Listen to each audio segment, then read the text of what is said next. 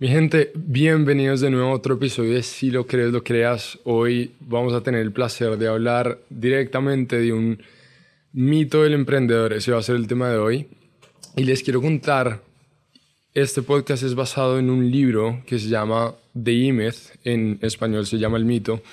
Y les quiero contar cómo esto ha sido tan impactante en mi negocio porque realmente me ha podido ayudar a convertirme en CEO y en el emprendedor que yo necesito ser y no solo en un técnico que trabaja todos los días dentro del negocio. ¿Qué es el éxito?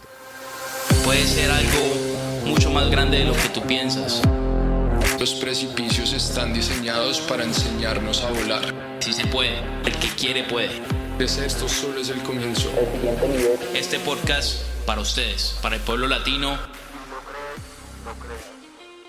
la razón por la cual quiero hablar de esto es porque en los Estados Unidos les quiero compartir algunas cifras de la gente que empieza negocios y cómo nosotros podemos prevenir que la mayoría de negocios no fallen como realmente pasa en Estados Unidos. En el 20% de los nuevos negocios fallan en Estados Unidos durante los primeros cinco años en operación.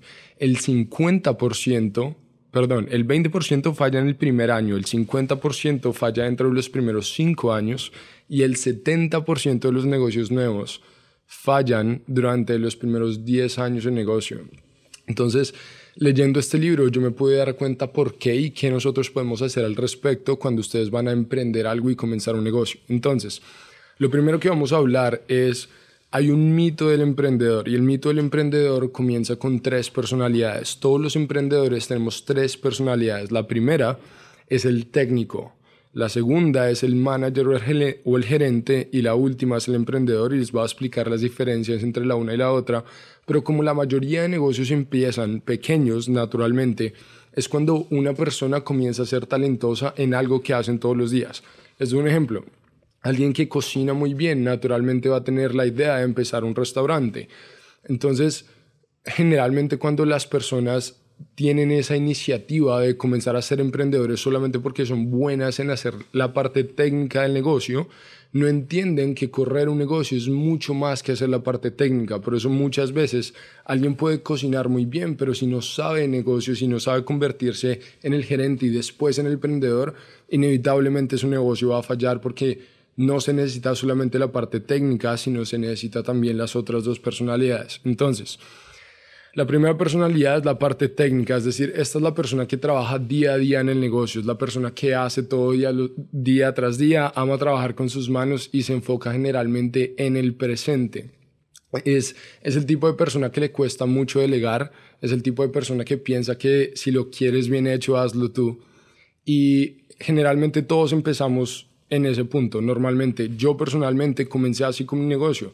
Yo comencé a ser muy, muy bueno en ventas. Después me convertí en manager de muchos técnicos, es decir, manager de muchos vendedores. Y después pude convertirme en emprendedor. Y es cuando el emprendedor es el que maneja muchos managers, el manager es el que maneja muchos técnicos, el técnico es el que hace el trabajo día a día. Entonces el punto de este podcast es que realmente la mayoría de negocios pequeños comienzan siendo 10% emprendedor, 20% gerente o manager y 70% técnico. Y la razón de este libro es cómo nosotros podemos aprender a ser gerentes y managers y a ser emprendedores y no solamente quedarnos en la parte técnica día al día del negocio. Entonces, el, hay, hay un punto muy, muy clave y es que en el principio los negocios generalmente dependen de las personas y ahí está la diferencia gigante entre lo uno y lo otro. El éxito de un negocio está cuando ustedes crean un negocio dependiente de sistemas, no un negocio dependiente de personas. Y acá está la clave y esto es lo más importante que les voy a decir hoy. Las, los sistemas corren el negocio y las personas corren los sistemas. Les voy a decir una vez más los sistemas corren el negocio y los negocios corren el sistema. Y hay una diferencia muy grande entre las empresas buenas y las empresas excelentes. Las empresas buenas se encargan de desarrollar sistemas y manejar personas, pero las personas las empresas excelentes se encargan de desarrollar personas y manejar sistemas. Entonces, la invitación que yo les traigo hoy es si ustedes tienen un negocio pequeño, analicen soy técnico, soy gerente o soy emprendedor y cómo yo puedo convertir y desarrollar mis habilidades para realmente no solo saber del día a día del negocio, sino poder elevarme y delegar el, delegar el día a día. Cuando ustedes tienen un negocio, imagínense, y esto es un ejercicio que yo hice desde el primer día, imagínense una tabla organizacional en donde está el CEO, después todas las posiciones, pero no solo piensen en la tabla organizacional de hoy en día, piensen en la tabla organizacional de cuál sería su negocio ideal. Si quieren llegar a X punto en su meta en cinco años, ¿cuál es la tabla organizacional que ustedes necesitan en su negocio en cinco años? Y literalmente dibújenla y créenla. Se van a dar cuenta que al principio van a tener que poner posiciones, nombre de posiciones en cada, en cada cubículo y el nombre de quién va a ocupar esa posición en el principio, en todas las posiciones está su nombre. Cuando yo empecé mi empresa, yo era el reclutador, yo hacía finanzas, yo hacía ventas, yo era el CEO, yo era el manager, todas las posiciones era yo. Pero después cuando ustedes comienzan a pensar como emprendedores y no como técnicos, dicen, bueno, el, el propósito es delegar para elevarse. ¿Cómo yo puedo delegar las posiciones bajas de mi tabla organizacional, poner y desarrollar personas empoderarlos para que ellos lo puedan hacer sin necesariamente yo tener que hacerlo y después yo me puedo elevar a mi máximo potencial y donde yo realmente le puedo dar valor a mi negocio. Porque yo les voy a dar una perspectiva y es algo en lo que yo todavía estoy día a día. Pero si su negocio no se mantiene ni crece, si su negocio no crece, cuando ustedes consistentemente no están ahí, ustedes no tienen un negocio, ustedes son un empleado de alto nivel. Y se los voy a decir una vez, si su negocio no crece sin ustedes consistentemente, no tienen un negocio y son empleados de alto nivel, cuando ustedes realmente puedan salirse de su negocio y el sistema está tan bien creado y las personas corren tan bien el sistema y ustedes salgan de su negocio por seis meses y su negocio siga creciendo sin depender de ustedes, ahí es cuando realmente tiene un negocio que es valioso y que es escalable. Entonces, les voy a dar algunos de los puntos claves de los que él habla y él realmente pone mucho el ejemplo de cómo nosotros queramos un negocio basado en sistemas y no personas y ahí entra el ejemplo franquicia. Y si ustedes se ponen a pensar en, en, este tipo de negocios, son negocios tan exitosos y tan escalables, el ejemplo perfecto es McDonald's, que, by the way, estaba leyendo un libro el otro día y decía que el, el, el, liderazgo es absolutamente todo un negocio porque su negocio nunca va a sobrepasar su nivel de liderazgo. Entonces, si ustedes no son un líder nivel 10, su negocio nunca va a poder llegar a ser nivel 10. Si ustedes son un líder nivel 5, no pueden esperar que su negocio sea nivel 10. Y el ejemplo perfecto está en McDonald's. Los hermanos McDonald's desarrollaron un sistema perfecto, pero como no tenían el nivel de liderazgo para liderar una organización del siguiente nivel, una persona externa vio la oportunidad, compró los derechos de McDonald's y lo escaló a más de 20 países y miles y miles y miles de franquicias. Y la razón por la cual McDonald's se puede vender y tiene valor es porque no depende de personas, sino depende de sistemas. Entonces, él realmente desarrolla la teoría de cómo ustedes pueden, digamos que mañana algún inversionista quisiera ver su negocio, cómo ustedes pueden realmente crear valor en el negocio para que no dependa del emprendedor, sino dependa de los sistemas que el emprendedor ha creado y cómo ha desarrollado a las personas. Hay otro punto muy importante y es algo muy, muy difícil que hacer y es la diferencia entre estar ocupado y ser productivo, porque es muy fácil estar ocupado y consistentemente tener las cosas en su calendario, pero realmente lo que están haciendo está moviendo la aguja para llegar a las metas que quieren llegar o no. Y la diferencia más grande es trabajar el día a día en tu negocio versus trabajar en el negocio. Y la diferencia es muy, muy, muy grande porque la mayoría de veces los técnicos, que es la personalidad número uno que todos tenemos, nos enfocamos en el, en el presente. Todo el tiempo estamos pensando en cómo yo corro el negocio el día a día. El gerente, que es el manager del, del cual les estaba diciendo, es la segunda personalidad. Generalmente esta persona es pragmática, le encanta el orden, pero vive generalmente en el pasado y se encarga de limpiar el desorden del emprendedor. El emprendedor generalmente es la persona soñadora, visionaria, que le encanta el cambio, que es innovador y generalmente es muy creativo, entonces no es tan organizado, por eso necesita un manager al lado. Y cada una de esas personalidades tiene un límite. El técnico, como trabaja en el día a día del negocio, su límite está en lo que puede hacer en un día. Literalmente su límite es tiempo porque está intercambiando tiempo por dinero. El segundo, que es el manager, está en cuántos técnicos el manager puede manejar, que es obviamente un nivel de liderazgo. Y el emprendedor, el límite del emprendedor está en cuántos managers puede influenciar. Y cómo ustedes pueden llegar a eso, literalmente subiendo su nivel de liderazgo y en vez de trabajar día a día, en el día a día de su negocio, trabajan en el futuro de su negocio y en cómo lo pueden llevar a un siguiente nivel. Ese punto es muy, muy importante. Y la última cosa que les quiero compartir es cómo ustedes realmente desarrollan un negocio a, a un largo plazo. Y una de las cosas que les quiero dejar acá es que en una tabla organizacional de un negocio hay algo que se llama una tabla de organización, pero hay otra tabla que es más importante que la tabla organizacional, que se llama, en inglés se llama accountability chart, es decir, la tabla de contabilidad. Cada posición que ustedes tienen en su empresa tiene de 3 a 5 números básicos que determinan el éxito o la falla de esa posición específica. En inglés se llaman KPIs, que significa Key Performance Indicators, es decir, hay números que les ayudan a ustedes a determinar en cada posición cuantitativamente estamos o no estamos teniendo éxito.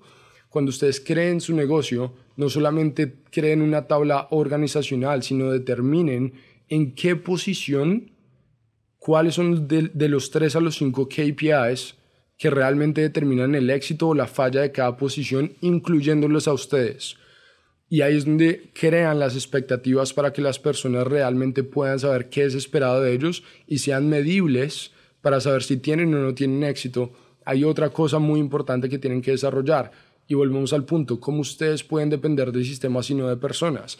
Si ustedes tienen una posición y una persona se va de esa posición, cómo una persona nueva llega y sabe exactamente qué hacer, los pasos y los procedimientos para adoptar el mismo sistema que la empresa tiene, hay algo muy clave que se llaman SOPs, que en inglés significa eh, Systematic Operating Procedures. Básicamente son manuales de guía en cada posición. Entonces, algo que ustedes pueden desarrollar inmediatamente para que tomen acción y su negocio no falle es, uno, definan tiempo en, en el cual puedan trabajar en el futuro de su negocio y no solo en el día a día. Dos, desarrollen una tabla organizacional de los próximos cinco años, donde ven su empresa en cinco años, cómo se vería la tabla organizacional y cuántos nombres ustedes necesitan reemplazar para realmente estar en la posición que ustedes quieren estar. En esa tabla organizacional también tienen que haber de tres a cinco por posición responsabilidades, números que sea cuantitativo que definan el éxito de la posición. Y la persona necesita saber cuáles son esos porque es su responsabilidad. Y lo último que ustedes pueden hacer es realmente crear SOPs, que son manuales de cada posición de su negocio, de qué tienen que hacer diario, qué tienen que hacer semanal, qué tienen que hacer mensual, cada cuarto y cómo se hace.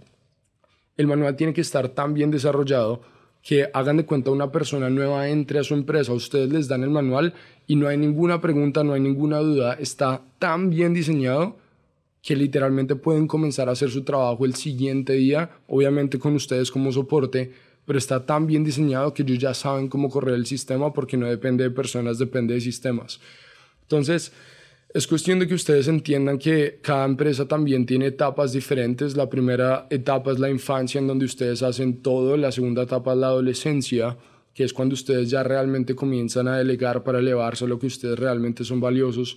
Y la última etapa es la madurez y es cuando logran que su, que su negocio crezca independientemente de ustedes estar envueltos en el día a día o no estar envueltos en el día a día. Eh, hay, hay un punto clave que yo también quiero resaltar y es que si a mí me dieran la oportunidad de volver a empezar, yo quisiera entender la diferencia de un entrepreneur y un intrapreneur. Y la diferencia más grande realmente es hay oportunidades tan, pero tan, pero tan buenas allá afuera que si ustedes miran de las personas más exitosas del mundo, no necesariamente han creado algo de cero, porque crear algo de cero, que es el emprendedor, tiene que asumir todos los riesgos de la empresa, sino cómo ustedes pueden buscar una plataforma en la cual ustedes puedan crear su propia empresa dentro de una empresa ya desarrollada y apalancarse de muchas de las otras cosas que esa empresa ya ha creado. Si ustedes tienen esa oportunidad, es lo mejor que pueden hacer. La razón por la cual yo empecé mi empresa es porque no vi esa oportunidad y decidí crearla. Y lo último que les quiero dejar en este podcast, que es una de las realizaciones más grandes que tuve el 2023, y es realmente uno cómo puede ir de seis figuras a siete figuras, a ocho figuras, a nueve figuras, es niveles de apalancamiento y hay cinco niveles de apalancamiento. El primero es el tiempo. Es decir, ustedes tienen que encontrar una manera de parar de intercambiar su tiempo por dinero. Por ejemplo, los empleados que intercambian su tiempo por dinero tienen que buscar alguna manera, si quieren multiplicar sus ingresos, de lograr intercambiar valor por dinero, no tiempo. Valor por dinero, no tiempo, porque el tiempo siempre es limitado, el valor no. El segundo es capital. Como ustedes pueden lograr usar el dinero de alguien más y apalancarse de ese dinero para hacer su propio dinero, ¿verdad? El tercero es código. Y si ustedes ven las, las empresas más grandes del mundo, desarrollan absolutamente todas. Desarrollan tiempo porque no intercambian su, su dinero por, por su tiempo por dinero.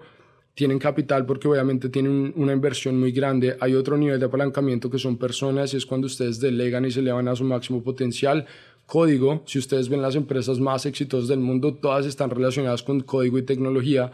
Y la última es media y es literalmente lo que estamos haciendo en este podcast. Yo creo que todos nosotros estamos underestimating, estamos sobreestimando el valor y la oportunidad que nosotros tenemos en redes sociales hoy en día. Si ustedes ven a los mayores emprendedores, todos tienen más alcance porque tienen más, más ojos en ellos. La, el valor más grande del siglo XXI ya no se convierte en dinero, es la atención. Si la gente no tiene su atención, es imposible que compren de ustedes o que trabajen para ustedes. Entonces, enfóquense en cómo yo puedo subir mi nivel de apalancamiento. Ya, ya logré apalancarme de mi tiempo, después cómo logro apalancarme de personas, contrato para elevarme a lo que realmente mi tiempo debería valer, después cómo consigo apalancarme del dinero de los demás, cómo meto tecnología en mi empresa y después cómo me hago más conocido para tener más atención del mundo. Entonces, estos son varios consejos que creo que realmente les pueden ayudar a su negocio. Si ustedes son técnicos y quieren convertirse en emprendedores, no cometan el error de pensar que simplemente por saber cómo ser técnicos y hacer el trabajo del día a día, su negocio va a ser exitoso. Hay muchas, muchas más cosas que tienen que desarrollar detrás de esto. Y si realmente quieren profundizar este tema, les recomiendo que se lean este libro. Se llama El mito del emprendedor y es un libro que a mí y a muchas de las personas que yo conozco en mi vida profesional ha impactado notablemente, mi gente. Entonces, espero que les haya gustado. No se les olvide compartir esto a todas las personas que les pueda ayudar, darnos un buen review y espero que nos veamos pronto. Saludos.